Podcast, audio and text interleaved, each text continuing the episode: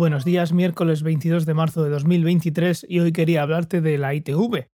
El lunes, para celebrar el equinoccio, tuve la, grandísima suerte de poder realizarle la ITV al coche y estaba pensando que, podría cambiar en el futuro con respecto a esto y te lo quería contar hoy. Eh, mi vehículo sigue siendo un coche de combustión, la moto sí que es eléctrica, pero el coche es todavía de combustión y estaba pensando en cómo podría ser en el futuro esto, si va a cambiar mucho, si no, si en algún momento no, incluso no tendría sentido ya hacerla. En España las motocicletas tienen que pasar la ITV por primera vez a los cuatro años desde la matriculación y luego cada dos años. Y en los coches eh, hasta cuatro años de antigüedad no hay que pasarla. Eh, de cuatro a diez años de antigüedad se hace cada dos años y a partir de los diez años de antigüedad se tiene que realizar cada año. ¿Cuál es el motivo de la realización de esta inspección técnica? Pues a mucha gente le preguntará si dirá que es para sacar dinero. Podemos debatir sobre estos motivos en el canal de Telegram, como siempre. Pero el caso es que se han realizado estudios para ver el impacto de las ITVs y el caso es que parece ser que evitan 133 muertos, 12.100 heridos y 17.700 accidentes al año. La ITV tiene dos partes. Tiene la parte de tener que esperar tú en el coche, haciendo mucho frío o mucho calor, esperando a que te toque, y yo creo que esta es la, peor parte de, todas, pero bueno, últimamente pues te puedes llevar tu teléfono y te pones a ver una serie o estás escuchando podcasts como este mientras esperas a que el de la ITV te llame. Pero el caso es que es un rato que tienes que perder y si el coche tiene ya más de 10 años, pues es algo que tienes que hacer cada año. Una vez que ya pasamos al interior de la inspección, lo que van a mirar es el exterior del vehículo, a ver si hay algún problema en los anclajes, si hay partes oxidadas, cosas así.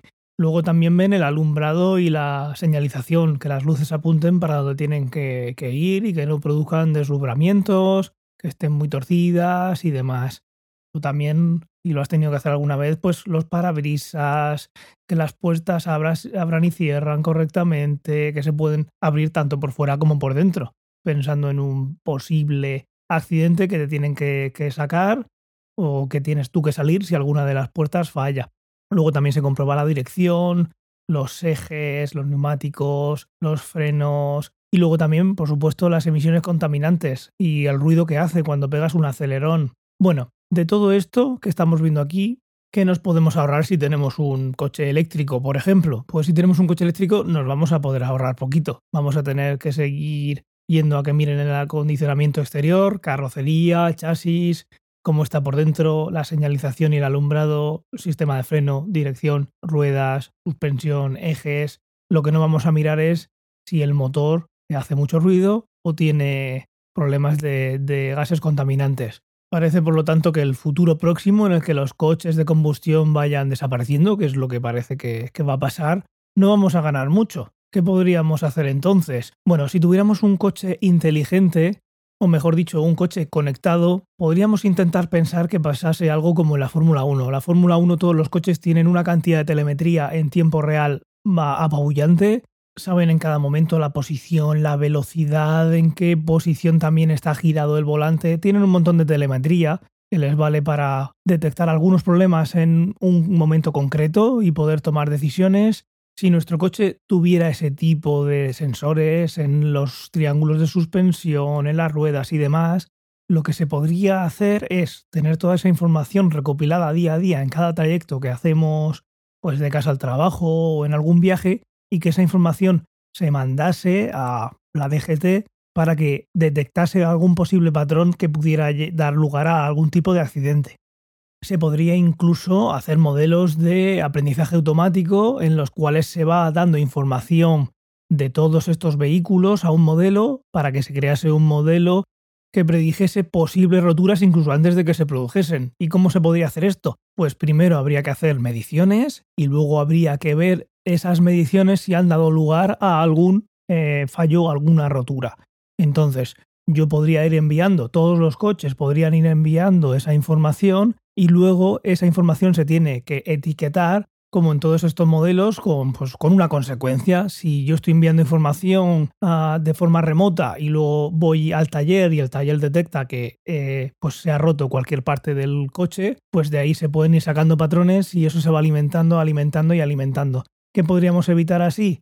futuras roturas. Por ejemplo, yo que sé, aparece un patrón de estos que no somos capaces de ver nosotros, pero un algoritmo de este estilo sí, sobre pinchazos espontáneos. Todo esto eh, también con información de la temperatura, los desniveles, todo, todo lo que hace el coche. Toda esta información permitiría esa predicción de posibles roturas y puede ser que haga que muchas de estas cosas que se hacen en la inspección técnica de vehículos pues no hagan falta. Por ejemplo, el sistema de frenado podemos anticiparnos a cuando va a fallar gracias a ese modelo si se detecta un comportamiento anómalo en la dirección o algo que no debería funcionar bien y que se sabe que puede dar lugar a un accidente. Todo esto podríamos quitárnoslo, pero la identificación del vehículo, ver cómo está por el exterior, la carrocería, todo esto alguien tiene que verlo. ¿Cómo podríamos usanar esto?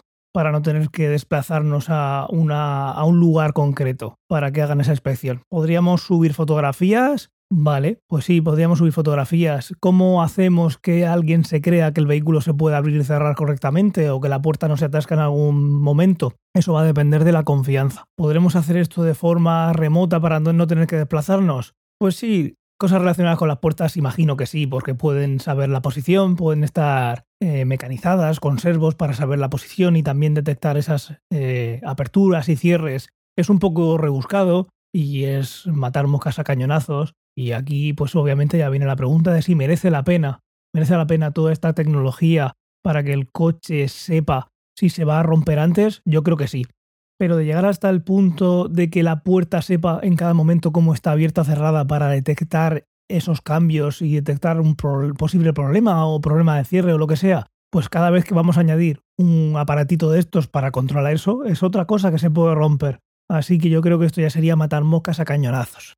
En definitiva, yo creo que la tecnología nos va a ir ayudando a, predecir esos posibles problemas que intenta una ITV evitar, el que estemos más seguros en las carreteras, en que las inspecciones cada vez requieran menos pasos y eso haga que nos cueste menos dinero porque va a ser mucho menos tiempo de mano de obra y demás, pero hasta un punto, hasta un punto porque va a seguir teniendo que haber alguien que inspeccione visualmente y que dé fe como si fuera un notario de que las cosas están bien y que haga el check. Podemos ser todos muy buenas personas, pero mejor, mejor que alguien y con un protocolo establecido en todos los puntos del país eh, se encargue de, de dar fe de que eso está bien y en cuanto a la tecnología, siempre hasta un punto. Cada cosa que pongamos nos puede hacer la vida más fácil, pero también es un aparatito que se puede romper. Y de repente se rompe un sensor y dice que el coche está mal o la puerta está mal y lo que se ha estropeado es el sensor. Cuanto más cosas pongamos, más cosas se pueden estropear, pero yo considero que la telemetría en su justa medida y también esos modelos que puedan predecir algunas roturas o algunos accidentes en la carretera van a ser algo que, marquen el futuro de, los coches y eso obviamente se tiene que ver reflejado en las inspecciones técnicas. Para mientras que alguien descubre una manera de que estén obsoletas podamos ir menos veces o que las veces que vayamos sea mucho más rápido, más eficiente y más económico. Y nada más, como he dicho antes, espero tu comentario en t.me barra ciencia o ficción. Que pases muy buen día, un saludo y hasta mañana.